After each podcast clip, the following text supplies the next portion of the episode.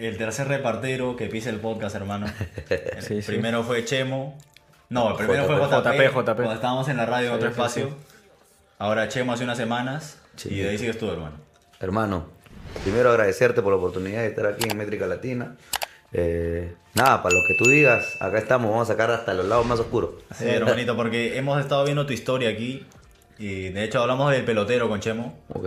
Y nos dijo que tú tenías un pasado futbolista.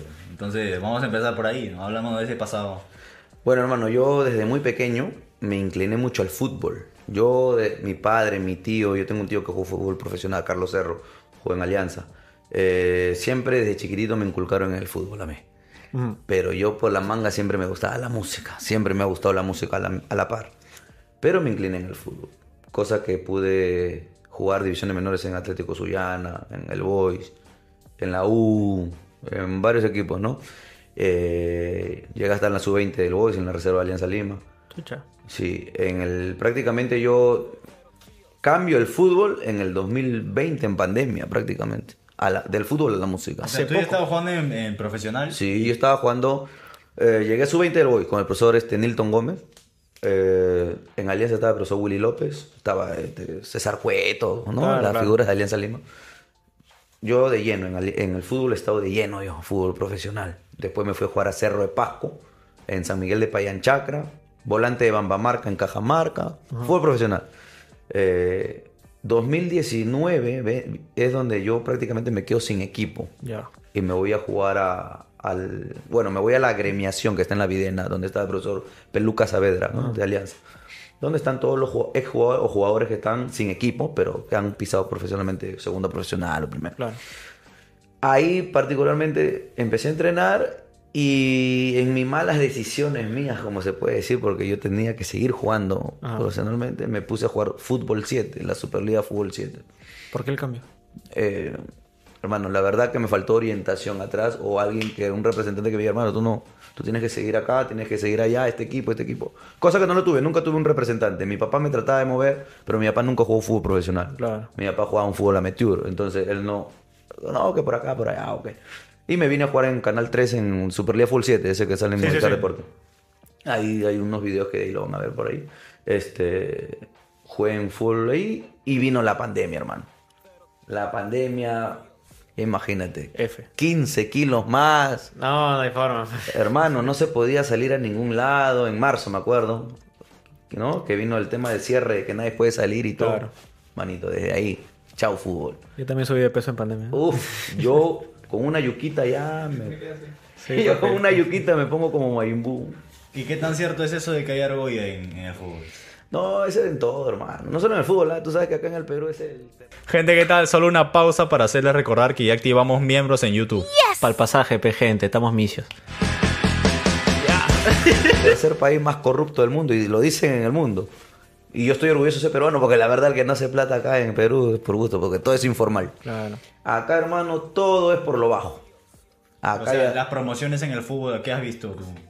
hay muchos, muchos jugadores que tienen mucho talento, hermano, que no han tenido dinero. Cuando en algún momento pasé por Alianza vi jugadores que venían de Pisco, de Chincha, Ajá. eh, no tenían para el pasaje. Y tenían que entrenar de lunes a domingo, porque no se entrenaba de lunes a viernes, como, ¿no? Lunes a domingo se entrenaba. Y que vengan de Pisco, de Chincha y no tener para el pasaje. Y todos los días de Pisco y de Chincha, a Lima. De Pisco a Lima. Ah, Entonces me acuerdo, me acuerdo que el entrenador y la gente, asistente social, como se le llama, ¿no? Trataban de decir este, cuánto necesita y le daban su, su semana para que puedan ir a entrenar. Y a veces se quedaban ahí en Alianza, en, en Matute, no se quedaban.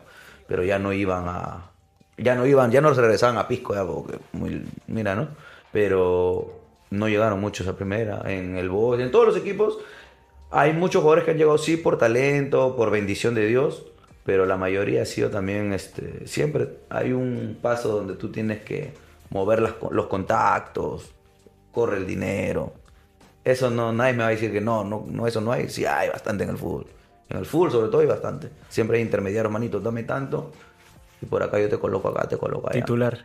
De, mano, todo se mueve. Hay gente que, Claro, claro. que es un trampolín y creo yo que a veces uno dice, no, eso es, no, ¿cómo va a ser eso? Que es talento. Pero si hablamos claro en general, música, en fútbol, requiere una inversión también. O sea, a veces lo tildan más, ¿no? Tiene que ser por talento. Pero en la música mismo a veces por talento tú tampoco pegas. No, claro. Claro. Tú tienes que marketearte, tienes Sí, que moverte, sí. tienes que, manito, por ahí, dame la ¿Hubo mano. alguien que te metió el pie para que dejara de jugar el- en la profesional o...? No, en realidad todo ha sido por mala orientación mía, hermano. Yo he sido, yo me considero que lamentable, ¿no? Eh, una persona desordenada eh, de manera profesional en el fútbol, porque yo me he pasado todos los equipos, hermano. O sea, te digo, Claro, claro, yo he pasado claro. por la U, he pasado por, por Alianza, he pasado por José Galvez, Chimbó, por todos los equipos. ¿Y por qué Eh, el tour? ¿Ah? ¿Y el no, tour por qué? ¿verdad? Y mira, o sea, no llegué a estar constante en una primera profesional por lo que, mira, terminé jugando fútbol 7. Claro. Y después empecé a jugar en mi barrio, y de nuevo volví. O sea, es una historia que debí estar, mantenerme ahí, ¿no? Pero bueno, estoy orgulloso por todo lo que he aprendido también, ¿no? En el camino. Y ahora que recién viene la... O sea, que ya viene otra fecha de las clasificatorias... eh, ¿Cómo No me viste vas a acordar, ¿no? el, el- No, no, No me vas a Estoy acordar. seguro que conocer esto la herida todavía está un poco abierta, pero...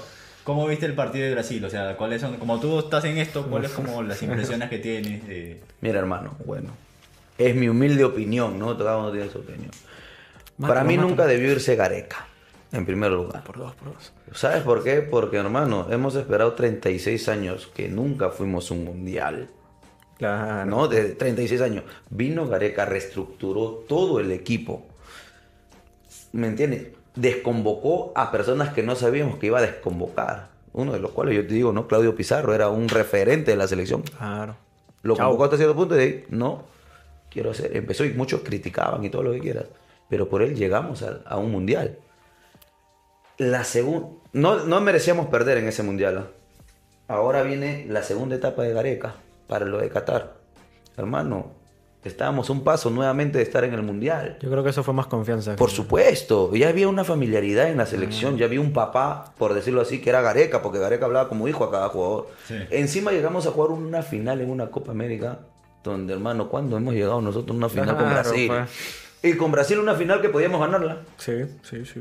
O sea, y que de un momento a otro digan, ya Gareca, hermano, no es por nada, pero en, el- en la vida no hay dinero. O sea, que Gareca haya dicho, bueno, tanto, tanto, porque mira lo que estoy logrando con la selección peruana, y que tú le digas no, lo bajes y ponga a Reynoso, que yo lo considero que es un gran jugador, es un gran DT, pero yo creo que la circunstancia no se daba para que esté Reynoso, sino que siga Gareca. ¿No? Hasta cierto punto, porque si está logrando cosas. Ahora para mí estamos empezando de cero y ahora con el partido de Brasil es otro equipo. O sea, estamos de nuevo, hemos vuelto a lo mismo, a descubrir jugadores.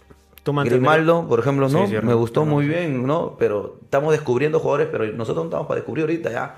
Estamos para seguir esa columna y por ahí meter a unos que otros jugadores. Pero para mí se está de nuevo empezando de cero, hermano. Yo amo mucho a mi país, a mi Perú, lamentablemente estamos acostumbrados a sufrir nosotros. ¿Tú a día de hoy mantendrías a Reynoso o ya, No, yo... ya de una vez? No, en mi opinión que vuelva Gareca. Gareca tiene una familiaridad, hermano. Es como que tú tengas confianza con un entrenador, ya le cuentas hasta tus problemas, porque Gareca ha sido psicólogo. Fuera de entrenador hablaba con, hermanito, ¿qué pasa? ¿Qué tienes? ¿Por qué estás así? Porque trataba que tú estés cómodo y que de un momento a otro ya no esté él y te ponga otro entrenador correcto, lo conoces y todo, pero no es la misma confianza, hermano. ¿Y tema Ruidías? Mano, Ruiz Díaz yo lo conozco. Ah, sí. Es mi brother. hemos, uy, hermano, tengo historias con Raúl cuando estaba en la U y él vive en Surco. Chucha. Jugábamos este, partidos amistosos o a veces él me retaba, Nerito, vamos a jugar una pichanguita acá en, en Espada Azul, en Surco. Y yo llevaba a mi equipo, él llevaba a su equipo, lo conozco. Es un gran jugador y siempre le he dicho, hermano, es más, cuando yo lo vi jugar fulvito, Ajá. Es extraordinario, para mí juega mucho más que fútbol profesional.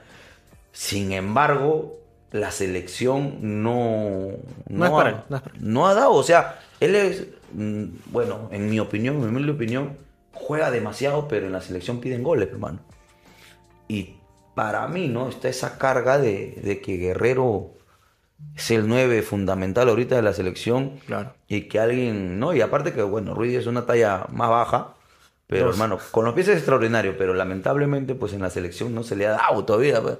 No le ha dado lo que es él. No he vi- Hasta el día de hoy yo no he visto el Raúl Ruiz Díaz que siempre he visto en la U, eh, ahora, ¿no? Cuando se fue a México. Larga. No, no, no he visto en selección. Ese Marco. tema de presión ya tanto tiempo. Es que, hermano, a veces en, en fútbol Pero no. mucho tienes que a veces no es, no es la- lo que tú juegas yo sé yo sé lo que valgo yo sé lo que juego pero hermano cuando no te dan la confianza o no te dan el tema psicológico y decir hermanito tranquilo anda hazlo haz lo que tú sabes a veces tú sales y ya me dieron la confianza yo hago pero si me dicen "May, no yo no quiero que hagas esto yo quiero que hagas esto, esto".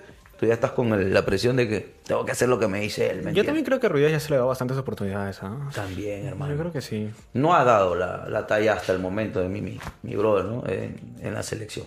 Hermano, ¿y por qué es que pasas al reparto? Porque tus fanáticos seguro deben saber que tú empiezas haciendo algo como reggaetón, como un poco de trap, pero... Ya, te comento. Mira, en la música yo he sido fanático de Jamal and George. Ya. Jamal and George, ¿no? De Renzo. y ya.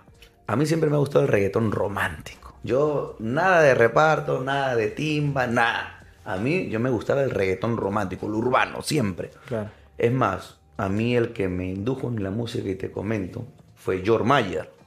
Ya. Él fue el que me... Yo como lo conozco a George. Fue porque yo vendía cadenas, hermano. Yo he sido más comerciante que la verdad. Yo le vendía cadenas, ese tipo de cadenas, ¿no? Cadenas, Ah. no. Y los artistas, ¿cómo son? Para los videoclips. Para los videos, para entrevistas, para el tema hermanito y esas joyitas, pa. Entonces yo me acuerdo que iba y, no, hermanito, estoy vendiendo esto, estoy vendiendo lo otro. Me ponían, George Mayer me presentó a Angie Gibaja, a Angie le, le fui yo, man, y mira, ay, qué bacán, pum, empecé a hacer contactos, pues por decirlo así.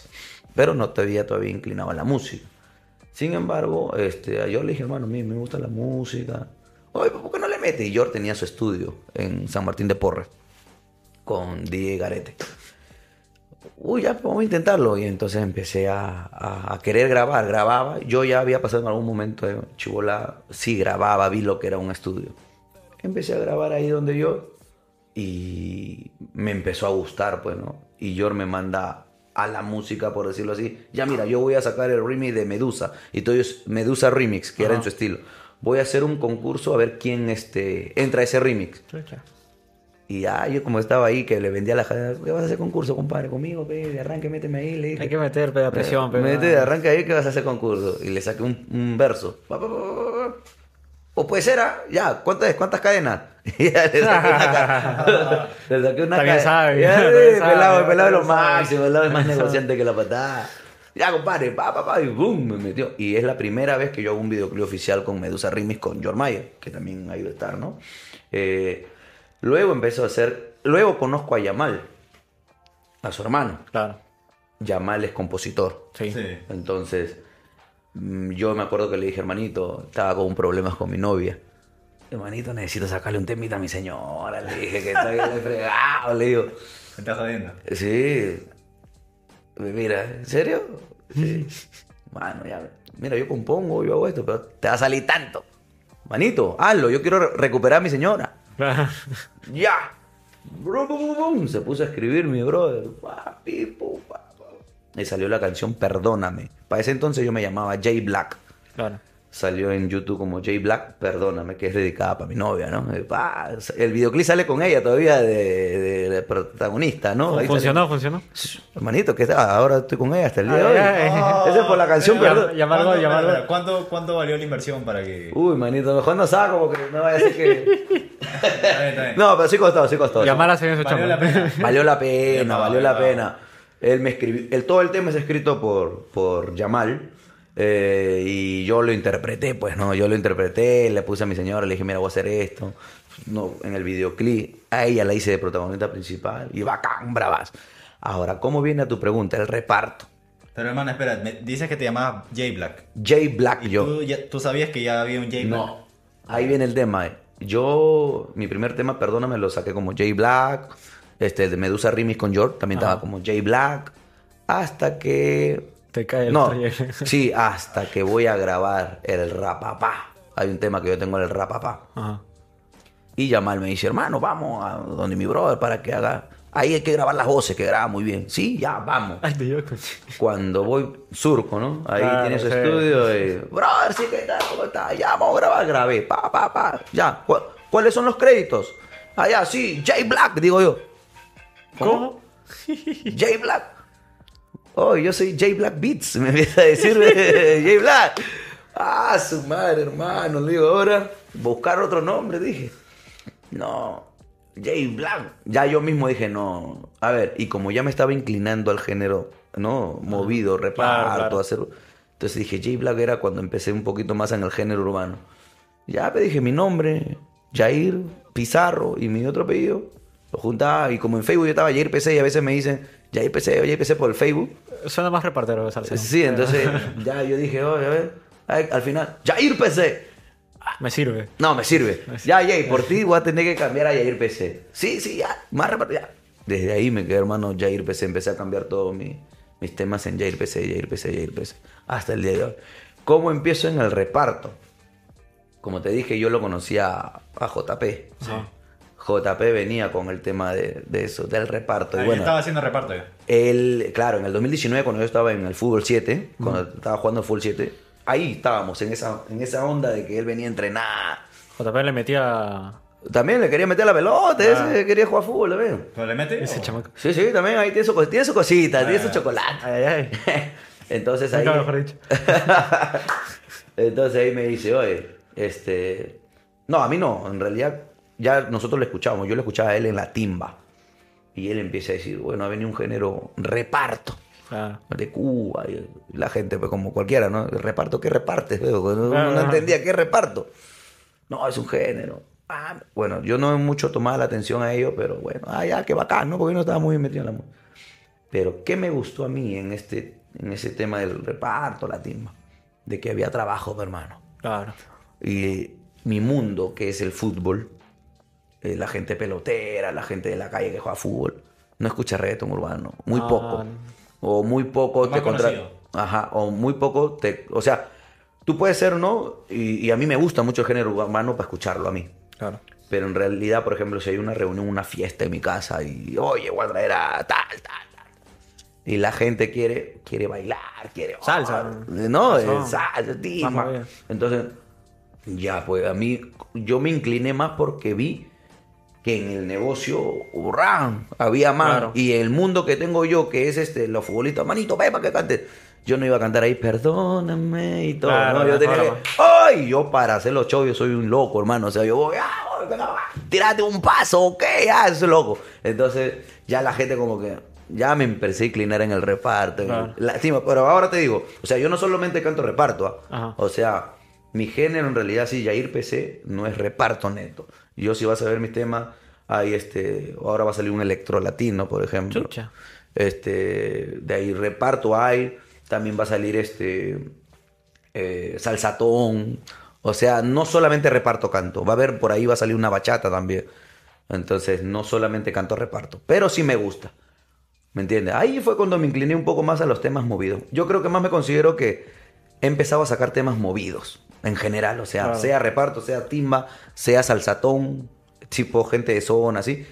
Pero que sea movido, que sea algo que yo en mi show en vivo. también- Bailable, man. ajá, algo en mi show en vivo yo les pueda que la gente se active. Y en el pelotero remix, que es el tema que Uy, le está dando la hora, o sea, ha juntado a Yamal, a Wilder Cartagena, a Daniel Almeida, pero va dedicado a los peloteros, o sea, o al pelotero de barrio. Ahí te explico, mira, cómo yo escribí ese tema, ¿no? Porque en realidad yo me, me enfocaba y decía, todo el mundo, justo para ese entonces estaba el tema del fútbol también. Claro. ¿Cómo escribo algo para la gente? Como yo jugaba en los barrios, y hay muchos conocidos en el barrio, pero que no lo conocen en el fútbol profesional, que es el Cholo Petito, Joao Navarro, Cusí, hay bastantes jugadores de la calle, que son de barrio. Dije, quiero que hacer una canción a los peloteros callejeros. Ah, chucha. Entonces dije, pues no lo voy a decir futbolista, porque no son futbolistas, ellos Claro. son peloteros, ¿no? Como uno del barrio. Así empiezo a crear. Bueno, que la canción del pelotero iba a ser diferente. Tal cual como lo escuchas, pero otro intro yo había hecho. Y era, soy el pelotero, soy el pelotero, el que me... na, na, na, na". Estaba así creando, ¿no?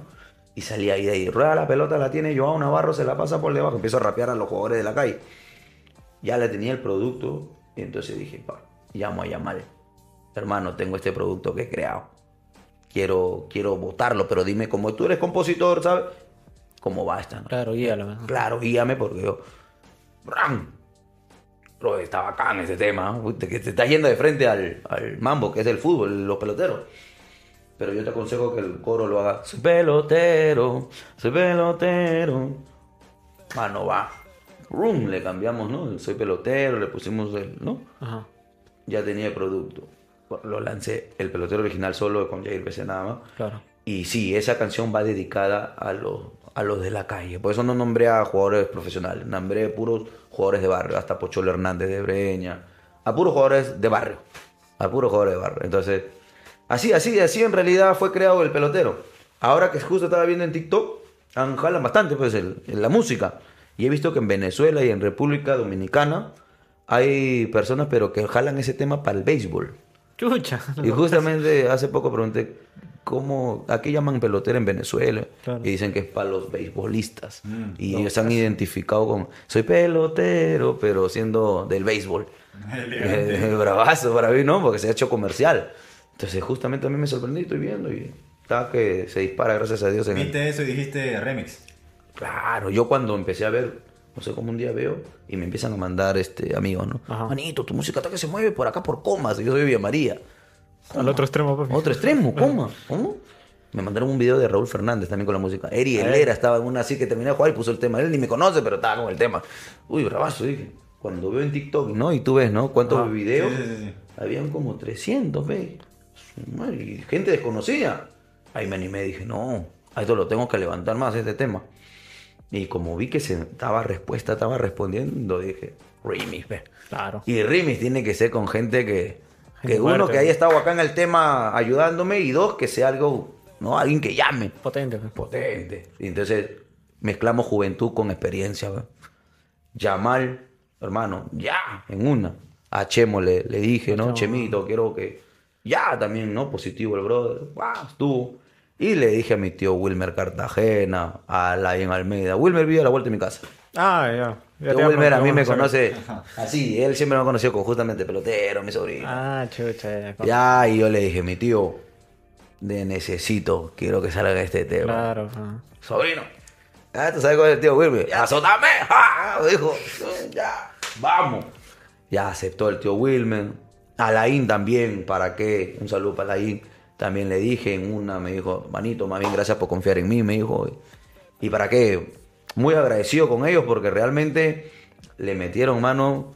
Ese, ese tema me encantó porque no es, no es solamente un género, que es un reparto, sino que a la mitad reparto y cuando entra Wilmer y Alain medio atimbao, medio Claro. salsa.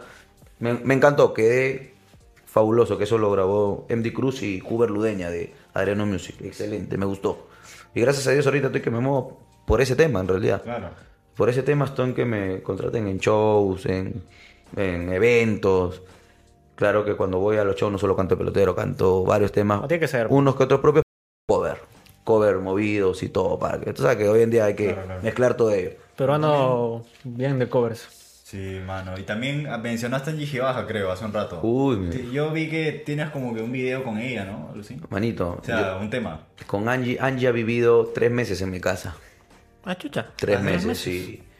Angie yo la conozco bastante, por decirlo así. Hemos compartido... eh, Nos, nos hemos visto cuando hemos estado bajos, bajos, bajos, bajos.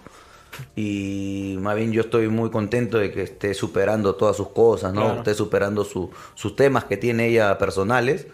Eh, me da gusto que lo esté superando. Creo que se ha ido a Chile, creo, donde su Sí, mamá, sí. si no me equivoco. Ah, Este, pero, pucha, sí, Angie Gibaja, o sea, sí la considero una amiga, es más, Angie, hemos, hemos, hemos, hemos desayunado juntos, hemos almorzado juntos, hemos, ha vivido en mi casa. Sí, ¿cómo así? ¿Por qué? Claro. Ella tuvo un problema por ahí y llegó a mi casa diciendo, hermanito, me ha pasado esto y quiero estar en, no sé si me puedes dar un lugar. O sea, ya eran bastante unidos. Sí, o sea, y no Ah. era tan, para ese entonces no era tan amiga, pero yo, hermano, o sea, yo soy de buen corazón por ese lado, ¿no? Tengo un amigo que está necesitando algo, hermanito. Claro. vengan. Como yo alquilaba para ese entonces unos cuartos, venga, Ah, agárrate ahí. Va, quédate ahí. Y entonces ella, ella se quedó pues ahí viviendo, ¿no? Claro. Eh, buen tiempo y, y ahí justamente en ese lapso yo iba a grabar un, un rap, si no me equivoco, de mi barrio, San Gabriel. Y ya, como ella estaba ahí, aproveché pe, Angie ya, para Ya, que salga ahí en el video. Angie ya, se puso su peluca naranja, todo su, su Claro. Estuvo ahí, pues. Por eso sale en ese videoclip. Este, se llama San Gabriel, se llama la canción de Jair PC, pero era rap. ¿Y qué es lo más picante que ha pasado ahí en San Gabriel o en la zona que has estado? Lo más picante a que en O sea, cuestión una experiencia así picante. de delincuencia o Sí, puede ser. humanito, yo he vivido ahí en San, Algo, algo como para TikTok. en San Gabriel. Yo siempre he nacido en, en mi barrio, que conocido como zona roja, Claro. porque siempre han vendido marihuana, coca, las drogas por haber. Mi, mi noche era que se estén tirando piedra de arriba para abajo, se estén tirando machete y todo. Yo viví en, ese, en ese rubro ahí. Gracias a Dios, yo a todos me conozco del barrio, la gente más fuerte, la gente más movida, los que cobran cupos, todo, te hablo así al cual. Pero a mí me respetan por el tema de, de, de lo que hago, o sea, de siempre jugar fútbol o de repente en la música. Entonces hay un respeto como que él es del barrio, pues, Pero ¿no? si tú desde chivolo has estado ahí, ya te conocen. ¿verdad? Claro, y de repente hasta con los mismos que, que estaban en la movida y todo, jugaba pelota a veces. Esos locos estaban, manito, un ratito. Ya, vamos a Ya. jugar. Y se activaban y se ponían a jugar. Y nos poníamos a jugar todo, eh, pero eso, se metían en una calle y no les dolía porque estaban más duros. Claro, Ya tú sabes. Están en otra. Estaban en otra, estaban en Plutón. Entonces, prácticamente así en mi barrio sí he vivido. Mi barrio hasta el día de hoy, lamentablemente, está un poquito. Ahorita está de nuevo picante, brother. Ha vuelto, ha Eh, vuelto. Sí, yo, yo tengo muchos amigos venezolanos que son muy, muy grandes personas, pero también están los, los, los, ¿no? los, los delincuentes, como se le dice, y peor. Si antes era solamente un peruano que hacía todas las horas, se han juntado venezolano y peruano y están haciendo papi. desmadre. Entonces, bueno, pero creo que eso es en varios rincones del Perú, bueno, por todos sitios está sí, lo mismo. Siempre hay. Entonces, sí, ahorita está un poquito, un poquito así movido, por decirlo así, ¿no? Mi, mi barrio. Pero bueno, yo soy san gabrielino de corazón. Claro, hermano. Y de todos los trabajos que dices que has tenido, o sea, del vendiendo cadenas, o sea, ¿cuál Uf. es el que el que fue más yuca para ti? El más difícil. Manito, vender en los mercados tablas de picar. Tabla de picar. Chuta. Tablas tablas de picar. Mira, brother, yo... Nadie sabe, estas cositas, por ejemplo, lo que te estoy comentando acá en Métrica Latina, nadie sabe, nunca lo veo en una entrevista, ni en el fútbol, por último, nadie sabe. Yo ahora lo estoy comentando. Yo eh, empecé a vender tablas de picar porque necesitaba dinero. Un tiempo estuve muy mal, iban a ser mi, mi hijo, yo tengo hijo, Ajá. iban a ser mi primer hijo. Estaba en nada, en nada, en nada, en nada, hermano. Así, ¿Cuántos años tenías? eh? ¿Ah? ¿Cuántos años tenías? eh? Eh, 19 por ahí tendría, Ah, chibolo. 19 chivolo. No estaba en nada, hermano. Pero yo siempre tengo la imagen de mi papá, mi papá ha sido comerciante. Entonces dije, pero ya, pe, ¿ah, qué hay? Entonces me acuerdo que un amigo, pucha, que, que estoy triste, ¿no? Porque en paz descanse, Manuel Pacheco, que estaba metido en el mundo urbano, hermano, también. Ajá. Movía, él falleció hace poco, en mayo. Eh, él me, me dio trabajo en Rockies, Ya. en la pollería Rockies de delivery. Yo no Ya. tenía moto en ese entonces. Entonces, manito, ¿quieres ganar ahí? Sé que estás en nada, ven para que trabajes de Delivery. de delivery entregando pollos. Ya, brother, no hay problema. Pero ¿cómo? ¿Hay moto? No, tiene... Pucha, ma- manito, no sé de dónde saqué. Me apoyaron por ahí, mi viejo, mi mamá. Y me compré una motito automática chiquita. Ya. pues, Con, ya con eso, fue.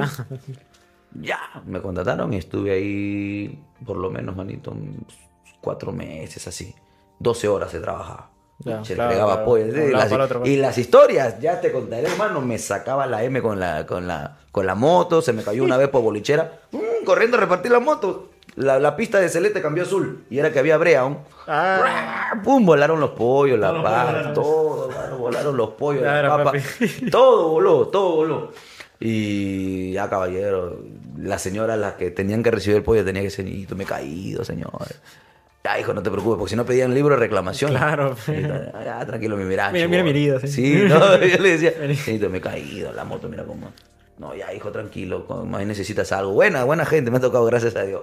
Bacán. Entonces, ese fue cuatro meses trabajé en, de delivery en Rockies. Pero luego, mano, llegó un punto donde no había nada. Ya no había trabajo, ya, ya no me renovaron ahí, por decirlo así. claro. ¿Qué hago, hermano? Necesito plata. Y me fui a Ciudad de Dios en San Juan de Miraflores. Había un donde decían, se necesita trabajo, ven, así. No, ah, me fui.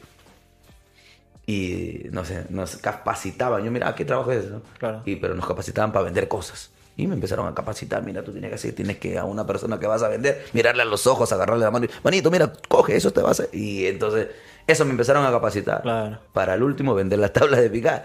Entonces me dijeron, ya hermano, ahora te toca. Te vas a ir con él, que era un brother que también vendía. Ya, ¿cómo es esto? Ya van a ir al mercado de Santanita. Yo también en San Juan de Santanita, y ahí van a vender. Mano, pucha, esos tiempos eh, duros, ¿ah? Me chambeaba mi micro, me fui al mercado de Santanita y a bajarme. Una vez bajé del micro a vender, pe. Claro. la mochilita, las tablas de picar. Y a la gente ya, pe. Manito, ¿qué tal? ¿Cómo está? Buenas noches, mira, tabla de picar para que le metas tu cebollita, tu... Ay, yo estaba un loco, ¿no? pa, lo tiraba a las tablas, porque las tablas Claro. supuestamente lo tiraban y no se rompía. Esa era la buena. pe. ¿Me entiendes? Entonces, oh, mira, compadre, ah, pum, y rebotaba la tabla, pa, rebotaba y volvía a mis sí, manos. pe. Claro, y las señoras, sobre todo, las damas de casa. Uy, jovencito, ¿cómo estás? Sí, 10 solcitos, señorito, mira. Ahora, pa, 10 mangos. Hasta que una me toca así, hago así, y pum, se me rompió. No, pa, No, está reventado. Se me rompió. La señora de pena creo que me, vendió, me compró esa, esa tabla, hermano. Pa, tiro y pa, se rompe. No, papi. Cha madre, la señora. No, hijito, no te preocupes. ¿Cuánto te ha costado? No, señor. Esta está bamba, creo que esta tabla, le dije, la demás tan buena. No, le doy una nueva, le digo. No se preocupe. Y me compró la señora. man. Manito, eso habría durado cuánto? Cinco horas vendiendo ahí. ¿eh? Así, de las 8 de la mañana, así, una de la tarde era. Manito, yo tenía que seguir hasta las 5. Yo no aguanté, hermano. Ya te cansaste. ya. No aguanté más los brothers que miraba que vendían, tocaban puertas, rompa. Yo ya en un le dije, manito, ahorita vengo a almorzar, le dije. Me quité, hermano, no aguanté, hermanito. Ese fue un día que, que vendí, nada más, un día. Mediodía. Sí, Y cinco horas, no, dije, esto no es para mí. Demasiado, demasiado. No es para mí, dije. Hardcore. Sí, yo, hermano, si me entiendes, yo hasta paso, decía, ¿qué hago yo acá? Pues, por decirlo así, o sea, todo trabajo es bueno, ¿no? Yo decía, no importa, yo empiezo de cero. Pero yo me ponía y decía, ¿yo qué hago? Yo no estoy para esto, le digo, yo tengo que ver algo de una manera. Me quité, hermano. No tenía ni para el pasaje. A mí, a mi mamá. Caminando, de papi. No, a mi mamá. Yo la llamé, me acuerdo que mi mamá no sentaba. Mamita, te traes por ahí un sencillo. Le pe. hijito, ven para acá. Pum, me pagó el taxi. Pum, me fui. Manito, gracias a Dios. Eso sirve realmente. Todos esos tipos de cosas que pasan sirven porque te, te vuelven hábiles. ¿no? Claro. Y después vendí mis ropas usadas. Yo tenía buenas ropas en algún momento. Los vendí en Ciudad de Dios, me paraba. Levantaba un carro. Un carro mi viejo chapaba. Pa, lo levantaba. Y decía, todo por cinco soles. Y Fino. chapaba. Todo la gente chapaba. Popo, ya miraba acá, había 800 mangos. todo de 5 soles en 5 soles. 800 soles. Pum, bam. Ya me había acostumbrado yo a agarrar toda mi ropa y venderlo en ciudad. Pero como digo, no, gracias a Dios, después las cosas me fueron mejor. Pues, ¿no? Gracias a Dios, yo hasta el día de hoy, por eso digo, yo soy comerciante. Ah. Yo soy muy negociante en todo sentido. Si es en la música, si es en el fútbol, si es en otras cosas, yo siempre me meto al tema de negocio. Claro. Como por ejemplo, ¿no? ahora estoy tratando, estoy con mi brother Mateo Sommerkamp. Estamos haciendo un- una compañía que es para grabar videoclips, para grabar el tema de podcast también Ajá. y para grabar este documentales, no solo música, sino en general, todo lo que sea ajá, audiovisual. Entonces estamos metidos ahí, Dios mediante unos mesecitos ya van a ver eso. Buenas máquinas, o sea, algo Fino, contundente, fino. fino, hermanito. Para grabar música, también micrófonos Manley, buenos micrófonos y para grabar videos también buenas máquinas. Entonces ahí estamos metiéndonos para ver qué tipo de negocio. ¿no? A mí siempre me... O sea, a mí me hablas de negocio y comercio, ahí estamos. De todas maneras. Buena inversión, papi. ¿eh? No, ¿Qué viene, qué viene para ti en la música ahora? Manito, ahora Dios mediante voy a sacar una canción que se llama, bueno, el nombre no está definido todavía, pero es este, no sé si ustedes han visto los TikTokers, los Visa. Los Visa o Chocolatero de Calle. Eh, era un un gordito que está en Canal 2 Ah, que para haciendo chistes. Los Visa se llama. El brother tiene su plataforma bastante grande, tiene bastante seguidor. Entonces, como está metido, incluido en el tema del, del, la- del fútbol callejero, Ajá. porque él tiene su plataforma Chocolatero de Calle y su plataforma Los Visa. Entonces, yo, entre conversaciones, me dijo, hermano, creo una canción para mi plataforma, pero relacionado a la pelota también. Claro. Entonces creé un tema que ahora va a salir, Dios mediante, y va a ser grabado con ellos. Pero ellos no van a cantar, o sea, ellos van a estar en el video. Claro, Yo lo voy a interpretar, se llama Chocolatero de Calle. Eh, eso se viene ahora nomás, ahora en, este mesecito que pasa vamos a grabar y se viene para YouTube toda la plataforma. Luego también tengo un tema, un reparto que se va a venir. Tengo dos rumba reparto que... Rumba reparto, ¿por qué? Porque he juntado la rumba que es medio salseado Claro. con el reparto. Es un género. Lo que canté con Michelle Massa, ahora último que sé que es Leyenda Viva, es rumba reparto, no es reparto. Esta es una mezcla de rumba y reparto. Y así, esos temitas, ya el otro año yo creo que... O sea, estoy aguantándome en sacar también muy seguido, porque quiero que se siga moviendo el pelotero. Claro, poco a poco. Claro, quiero que se siga moviendo hasta donde llegamos, queremos hacer prensa, queremos, ¿no? Este, marketear todo ello y a ver hasta dónde llegamos, hermano. Y lo que me agrada es que el Perú se está uniendo. Eso es lo que me, me vacila porque antes no había mucho eso. No, ah, ahora sí veo que entre las mujeres se están uniendo, Sí, sí. en el género urbano, eh, hombres también se están uniendo. Y hermanito, vamos, ¿no? Entonces, qué bueno porque en algún momento espero que podamos hacer una industria, Genial, una industria musical. Y en ese temita leyenda viva, o sea, das a entender como que has pasado por experiencias fuertes, así personales. Mira, Leyenda Viva es un cover en realidad. De 6ix9ine, creo. De 6ix9ine con Lenier. Boris se llama la canción, ¿no? Me identifiqué mucho, o sea, con lo que yo pasé de, de, adolescente, te puedo decir, porque pequeño mi padre nunca me faltó nada, ¿no? Mi papá, mi mamá me daban, ¿no? Tranquilo. Pero en, en tema de adolescencia yo estaba solo, hermano, o sea, en estos sentidos. Entonces yo me identifiqué mucho con lo que he estado pasando ahora, ¿no? y decidí, a mi padre le gustaba ese tema, porque mi padre, bueno, si te comenté, estaba un poco delicado, este, le, le gustó ese tema de 69. Y dije, viejo, yo lo voy a hacer eso en ¿A tu reparto. viejo le gustaba Six Nine, no? Sí, le- no, mi viejo no, mi viejo no sabe nada de música de lo urbano, pero lo miró a 69 y se loqueó con sus tatuajes. ¿no? no, y, y el brothercito lo miró. Me gusta ese brother, ponga su canción, a ver, pum. Se quedó pegado. Entonces ahí yo dije, voy a sacarles en reparto. Y Leyenda Viva lo saqué primero en reparto, que lo fue grabado por La Rana. Sí. La Rana en David. Eh, y luego ya hice el remix con Michelle Massa, de la Charanga Banera. Ajá. Este, pero en rumba reparto. Eh, ya un poco medio salseado, medio movido, ¿no? Así nace, pero sí me identifiqué bastante con, con Leyenda Viva. Me identifiqué No, bastante. porque tú nos habías contado antes de grabar el podcast que como que habías tenido un problema, creo que te había dejado medio paralizado el... Uy, hermano, yo a mis. Te cuento, ¿no? En el 2005, a la edad de 10 años. Esta es una historia que muchos no me van a creer y me van a creer. Eso no es mi problema. Es algo que yo fue. que yo lo viví, hermano. O sea, es algo que nunca puedo. Nunca puedo dudar de la existencia de Dios, yo. Ajá. En mi opinión propia. ¿Por qué? Yo a la edad de 10 años a mí me dio hemiplegia. Es como un derrame cerebral, Ya. pero que la mitad del cuerpo se te, está muerto. O sea, no Pucha. funciona. ya. Paralizado. Se murió, se murió. Un ictus. Claro, o sea, yo, mi abuelo falleció de hemiplegia. Mi abuelo le dio así y murió de hemipléjico. Claro. A mí me dio a los 10 años así. Ahora, papi. ¿Cómo fue? Este, yo estaba escribiendo, me acuerdo, para mi, a un paseo de antorchas. Ajá. Algo de relacionado a ello. Y yo estaba dibujando, hermano. Y de un momento mi mano se me hacía así. Solita, solita. Solita. O sea, es algo sorprendente, hermano, algo sobrenatural, te estoy hablando porque Claro, claro. Era algo que hasta el día de hoy me quedó marcado en mi, mi vida, ¿no? ¿Qué? Yo lo volví así y le dije a mi mamá que me estaba ayudando, me acuerdo. Claro. Mi, mi, ma- mi mano se me hace así. Y mi mamá me decía, hijo, tranquilo, a mí también cuando estoy cosiendo, a veces por el cansancio. Ah, ok. Vuelvo a hacer, hermano, así. Y la mano por segunda vez se me hace así. Claro. Uy, ya, bueno, y mi mamá me ha dicho, sigo hermano, y la tercera mi mano se me hace así, y cuando quiero así, Ah, no o sea, puedes. quiero hacer esto, no pude, y bueno, hay historia lo que cuenta mi mamá y mi papá, lo que me vieron a mí, porque no, Claro, ahí y ya- lo que yo los miraba a ellos. Claro. Dicen, lo que yo sentí te cuento. Yo sentí hormigueo, como un hormigueo cuando tú te da calambre y Claro, pisas claro. y ese, ya, Claro. ese tipo de hormigueo yo sentí que vino de acá de mi brazo y así, Todo. hasta arriba. Eso es lo que sentí yo. Oh, Y ahí- quedé- no, y me quedé así. Yo, o sea, te cuento que yo. Claro.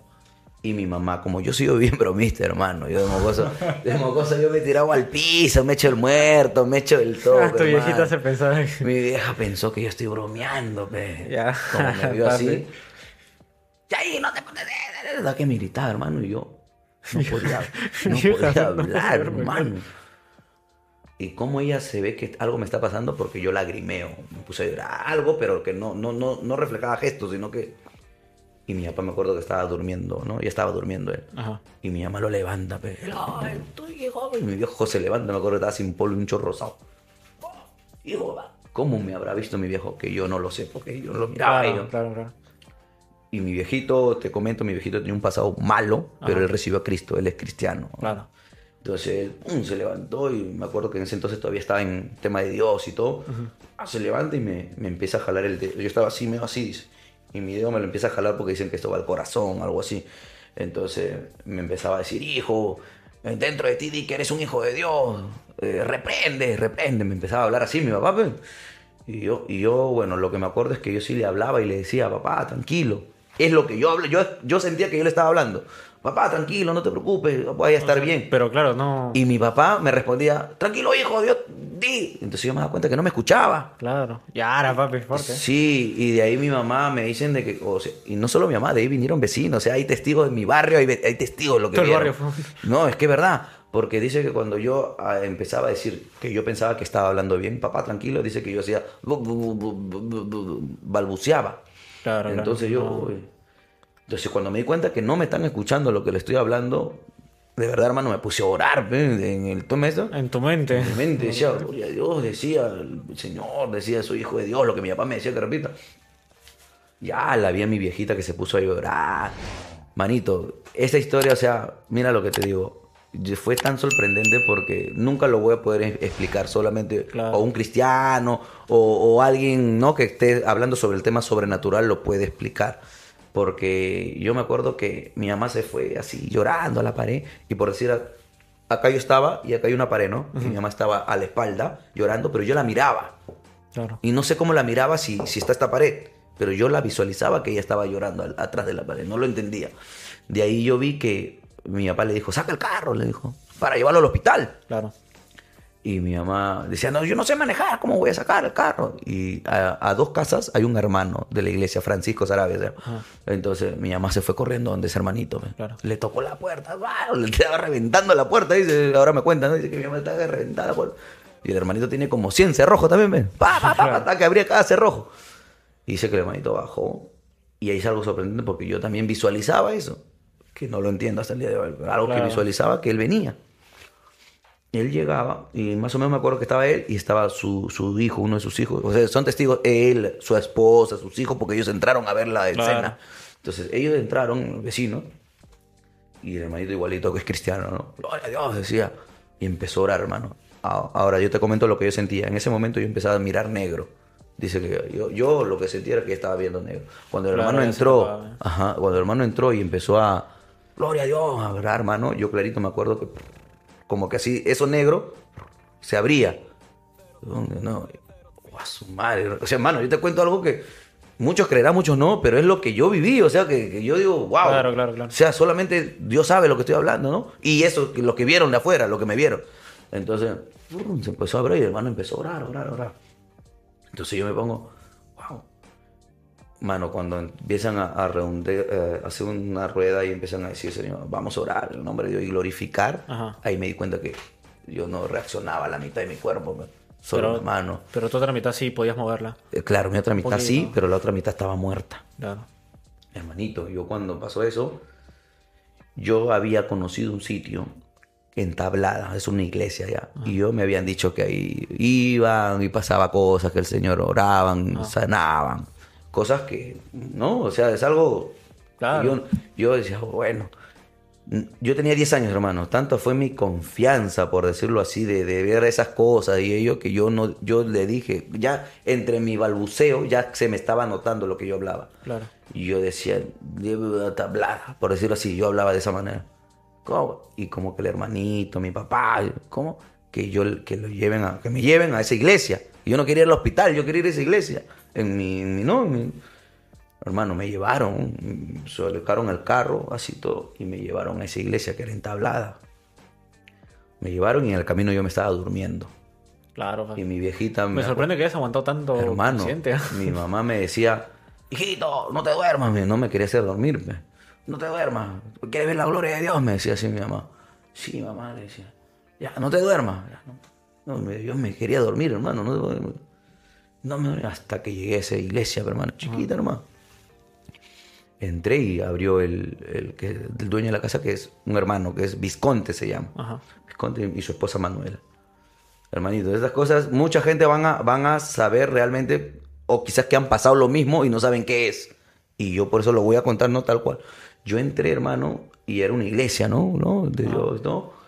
Y el hermanito dijo, vamos a arrodi- a orar. ¿Qué pasó, hermanito? O sea, me miraron de tal manera que como, ¿no? Claro, ¿Qué pasó? Y me acuerdo que todos nos pusimos a orar, hermano. Y ese hermanito, un anciano, empezó a hablar en lenguas. Empezó a hablar unas lenguas y su esposa lo interpretaba. Y lo que yo me acuerdo, y te digo así, tal cual lo que escuché, decía, en este momento yo te sano. Es lo que escuché. Manito, por eso te digo, dudar de la existencia de Jesús, de Dios, de mi parte, yo no lo puedo dudar ya. ¿Por qué? Antes de quizás uno puede decir, no existirá, no existirá, nunca lo he visto, no lo siento. Pero cuando vi ese momento, hermano, que dijo, en este momento yo te sano y no llegó al segundo. Y estar así, o sea, algo que yo vi en películas, vi de, de Jesús, vi las historias de, ¿no? El de dejar un ciego ver, es algo que me pasó a mí, o sea, de, en segundo. Claro. ¡Prum! Verme igual como estoy ahorita, pero, hermano. Entonces yo me acuerdo que mi mamá estaba- Empezaste a moverte de golpe. de, de golpe, así, pa, en este momento te sano. papi. Uy, yo me quedé sorprendido y bueno, en mis 10 años yo lo que hice fue acercarme a mi mamá que estaba arrodillada y me acuerdo que le dije, mamá, mira, ya puedo contar porque mis dedos estaban pues todo así, que yo estaba Claro, medio claro. de costado. Ya puedo contar. Hijo, mi mamá se puso a llorar, pues mi papá. Yo fui lo abracé a ese hermano, pues me acuerdo, hermanito. pues. Hermano, de nuevo empieza a hablar en lengua el hermano. Yo te cuento estas cosas, son Otra vez, sobrenaturales, viejo. Empieza a hablar en sobrenaturales. Y la voz que decía, a través de la hermana, ¿no? La hermana interpretaba lo que decía este hermano, que dicen que era el Señor que se manifestaba en este hermano. Este, me dijo, no, nos dijo, es necesario que dejes tu carne y es necesario que vayamos a tu casa. Es lo que se escuchó, hermano. Entonces el hermanito dice, me acuerdo que le dijo a mi papá, es necesario, el Señor dice, dijo, que es necesario que vayamos a tu casa. Manito, vamos, mi papá vio lo que me ha sucedido, o sea, de estar, cómo llegué y cómo salí. claro. Era, vamos, hermano. Fuimos hasta mi casa, hermano. Yo ya estaba asustado, yo no quería vivir en esa casa, hermano. Ya te tramaste. Yo ¿eh? me tomé. Si- mira lo que me estaba pasando, brother. O sea, Claro. yo ahora entiendo lo- el tema de posesión demoníaca o el exorcismo y todo eso. Ahora digo, eso es verdad. O sea, hay espíritus donde uno a veces busca el, el- el tema del ocultismo Ajá. y termina, hermano, sorprendiéndose con cosas que realmente existen. Claro. Pero, o sea, y fueron a tu casa y ¿qué, qué es lo que pasó? Hermano, abrieron la puerta, el hermanito bajó un aceite que era para ungir y limpiar la casa en el nombre de Dios y limpiarla, ¿no? Y el hermanito me acuerdo que le dijo a mi papá, a mi mamá y a los hermanos, porque ya estaban los otros hermanitos también Claro. estaban ahí, pero ¿no? Manito, ustedes pónganse a orar nada más, nosotros vamos a ungir la, la casa. Ya, correcto. El hermanito empezó a orar, acá hay rincones de mi sala. Pero acá viene algo sorprendente, hermano, porque mi viejito estaba ahí también de sapo, pe. Y le habían mandado a orar, pero mi papá estaba de sapo, uno Claro, estaba de ¿qué sapo hacen? mirando. ¿Qué hacen? Claro, ¿qué estamos haciendo? ¿no? mi casa, pe. Mi casa. Entonces el hermanito empieza a ungir, hermano, y es como decir, yo estaba sentado acá, ¿no? Lo que te comenté, estaba con, pintando mi antorcha. Claro. Por decir, yo estaba ahí sentado, mi mamá estaba acá, Ajá. y el hermanito entró por la puerta. Parra, Y empezó a hablar en lengua, mano. Lo mismo que sucedió cuando me... Y la hermanita, su esposa, se puso a su costado y empezó a interpretar lo que hablaba. Y el hermano es como decir que... ¿En qué momento yo le conté dónde estaba sentado? ¿En qué momento yo le dije, oye, esto me pasó? El hermanito solamente pasó ya cuando yo entró a la puerta y por decir, el hermanito caminó hasta donde yo estaba sentado. Donde yo estaba pintando, donde me sucedió lo que te comenté. Y cuando se para ahí, empieza a hablar en lenguas y su esposa le dice, eh, su esposa interpreta lo que estaba hablando y dijo, ¿por qué lo tocaste? A alguien le hablaban ahí, hermano. ¿Por qué lo tocaste? ¿Por qué no me pediste permiso? Mano, yo ya estaba, pero... Manito, yo tenía en mi segundo eh, piso una perra, un Rottweiler, Daisy se llama, Ya. y bastantes gatos. El hermanito le dijo, después de lo que se habló, ¿por qué lo tocaste? Le dijeron a mi papá, abre la puerta. Mi papá fue asustado, pero estaba mirando cosas que nunca se ha visto, hermano. Abrió la puerta y al hermanito, a ese hermanito, le empezó- el hermanito lo que sentía era que le habían agarrado entre las tripas y le estaban haciendo así. Y a la hermana, a la esposa, le metieron como un golpe y el hermanito se fue contra la pared. Claro. Ah, no había demonios, porque ese era espíritus inmundos, demoníacos, ¿no? ¡Pum! El hermano empezó a reprender, las cosas de Dios empezaron a hablar. Y afuera, hermano. ¡Guau, guau, guau, guau, guau, guau! Los perros, miau, los gatos, paso, mano. Yo decía, ya no quiero vivir acá, decía, acá, qué feo, pe, está- mira lo que estoy viendo. Claro, papi. Entonces mi perra, mano, guau, guau, y se escuchaba así, mano, guau, guau, guau, hasta por el cerro, mano, guau, guau. Me salen los hermanos, hermano, y le digo, manito, gaso. Yo, chiquillo, pe, mano, 10 años te estoy hablando. Tu casa está llena de, de demonios. Y le empecé a decir a mi papá, a mi mamá, ¿y cómo es esto? Y bueno, ahí dicen que cuentan donde yo vivía antes, hace mucho tiempo, o sea, había una familia piurana, mi ma- parte de mi abuela son piuranos, Ajá. y creen en todo el tema de los curanderos, Claro, la hechicería y toda esa vaina. Entonces el hermanito empezó a decir que estaba cargado, pues, hermano, de demonios. ¿Qué habrán hecho hace mucho tiempo de atrás ahí? Pues, ¿no? Pa, tantas cosas que estaba lleno de espíritus, Claro. pues, hermano. Entonces, ahí nos enseñaron, nos dijeron a mi viejo, ¿no? En el cristianismo que eh, tú tienes que limpiarte antes de entrar a tu casa, porque tú no sabes en la calle muchas cosas, hay muchos espíritus vagando, dicen, ¿no? Y que tú, cuando entras a tu casa, si tú no te limpias, o sea, dice, Señor, límpiame de toda contaminación de carne y espíritu. Tú metes a veces esos demonios. Tú a veces sin querer, tú no te drogas, pero pasa alguien que está drogándose y todo, hay un espíritu. Dice que alguien está prostituyéndose, hay un espíritu. Alguien que está en otro, hay un espíritu. Siempre hay un espíritu. Es lo que me comentaron a mí, ¿no? Entonces yo siempre cada vez que entraba, yo me limpiaba, Señor, límpiame de toda contaminación. Pero, hermanito, de ahí, ya el hermanito después lo llevamos a su casa y todo. Yo tenía que dormir con mi viejo y mi vieja. Yo no dormía solo más, decía yo. Yo tampoco, yo Ya, no- yo no no, duermo con mi viejo y mi vieja, más nada, y con la luz prendida. ¡Pum! Manito, de ahí hasta el día de hoy, esa historia. Duermo con mi viejo y mi A mí, claro, manito, eso me marcó mi vida a mí. Y yo desde ahí, yo ahorita estoy, ¿no? En todo el mundo de la, de la música y todo esto. Pero realmente, o sea, que yo dude de Dios, que yo dude de que existe un Dios, que existe Jesús, que sí, no dudo, hermano, porque es algo que aconteció conmigo, brother. Y lo que yo vi, no me lo contaron. Es lo que yo sentí. Y testigos, los vecinos, hermano, porque estaban ahí. ¡Guau! Un Que vecino. la, que la gente diga en los comentarios de qué es lo que piensa la historia. Y hermano, de todos modos, o sea, dices que después de esa experiencia estás en el mundo, ¿no? De la música, ahora donde hay tantos vicios, ¿cómo es que controlas los vicios? O sea, el- las drogas, el, el alcohol, no sé, que está en el propio género, ¿no? La verdad que sí. Mira, no solo en la música, en el fútbol estaba lleno de esto. Sí, sí. Estaba lleno de drogas, estaba lleno de alcohol, estaba lleno de esto. Sin embargo, hermano, como te digo, yo... Hay principios, pues, ¿no? Si tú creces con un principio, a ti te dicen, hermano, tú, matar es malo. Pero si estás en una vaina donde todos están matando, ¿tú qué haces? No, Yo sé que de chulo me dicho que matar es malo. Entonces, bueno, yo crecí con ese ámbito de, de tengo muchos amigos, hermano, viciosos, tengo Claro. amigos de todo, pero tengo el, el respeto de decir, ay, no más, mano, yo no me meto esto, yo no lo otro. O sea, tengo, tengo la personalidad de, de decir, no, hermanito, yo ahí, no, yo te, te respeto, sé que tú así lo. Pero conmigo no, esa vainita no va.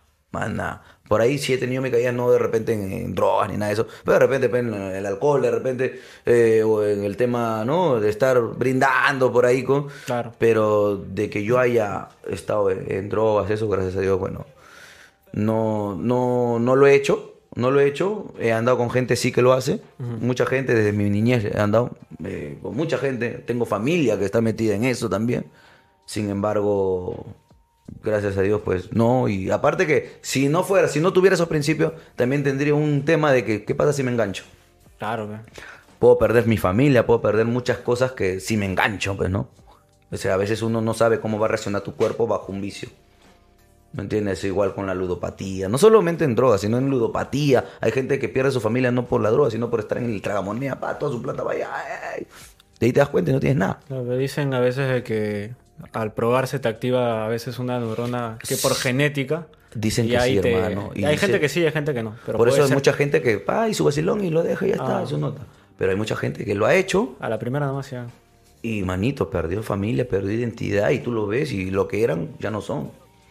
Entonces, es algo complicado, es algo para debatir también. O sea, para todas estas cosas que, bueno, lo que he comentado, te comento como un testimonio, por decirlo así, tiene mucho debate, siempre. ¿Por qué? Porque hay mucha gente ¿no? que son cristianos, otra gente que no cree en Dios, hay mucha gente que o- de otra manera creen o ven a Dios, ¿no? Entonces, este es un, siempre, es un siempre va a ser un tema de, de controversia, debate, si es cierto o no es cierto, ¿no? Pero sí, hermano, lo que le comenté es algo lo que me pasó a mí, bueno, y, y que nadie sabe, hermano, o sea, te lo estoy comentando ahora, y ahora en la música, pues, tengo de todas maneras amistades que, que necesitan de Dios también. O sea, todos necesitamos en realidad, hermano. Hasta los grandes, la élite, Arcángel, Nicky Jam, los que están arriba. Casi todos son creyentes. ¿sí? Sí, y no, y si, tú, cristianos. y si tú lo escuchas en su entre- entrevista, siempre dice, yo tengo todo viejo, pero no tengo felicidad. Y hay un, hay un espacio donde no lo llena el dinero, hermano. No lo llena, no lo llena. Y lo tengo claro, ¿no? Gracias a Dios ahora me está yendo bien. Gracias a Dios ya estamos con cosas que, ¿no? Y, sin embargo, no solo en la música, te hablo en, en el lado Claro. general. Pero siempre, hermano, uno tiene que tener un principio de Dios. Siempre. Para mí, en mi opinión propia, ¿no? Siempre Dios tiene que dar por delante ante todo lo que tú hagas. Dale, hermano, un saludo a los seguidores de Métrica Latina e invítalos a escuchar el pelotero. Manito, bueno, primer lugar, quiero mandar un saludo a todos los que siguen a Métrica Latina. Muchas gracias por la oportunidad y que métanle su comentario, métanle lo que creen de esta entrevista, sus opiniones y vamos para adelante. Oye, también quiero agradecer, puedo agradecer a mis, sí, dale. quiero agradecer a mi, a los que han, pues, han podido hacer esto posible también, ¿no? Por decir, la papelería Supremo de Félix, mi tío Félix Fu, este, Full Injection, LIC de mi tío Candelo y Amancay, ahí en San Gabriel, donde están los mejores, re- ya tú sabes, restaurantes, pizza, cócteles. Así que tienen que ir para allá, hermano, ya tú sabes, ahí hacemos canje. Ya, tú sabes, nos vamos para allá, hacemos algo ahí, hermanito, ya tú sabes, todos los fines de semana tienen que venir, los prueban, nomás comen, más nada. Ay, ay, ay. Hermanito, tú sabes que así se maneja, ya sabes que así se maneja. Fino, papi. Entonces, nada, gente, ahí dejen lo que piensen, que se forme el debate en los comentarios y nos vemos en el siguiente episodio. Chao, gentita.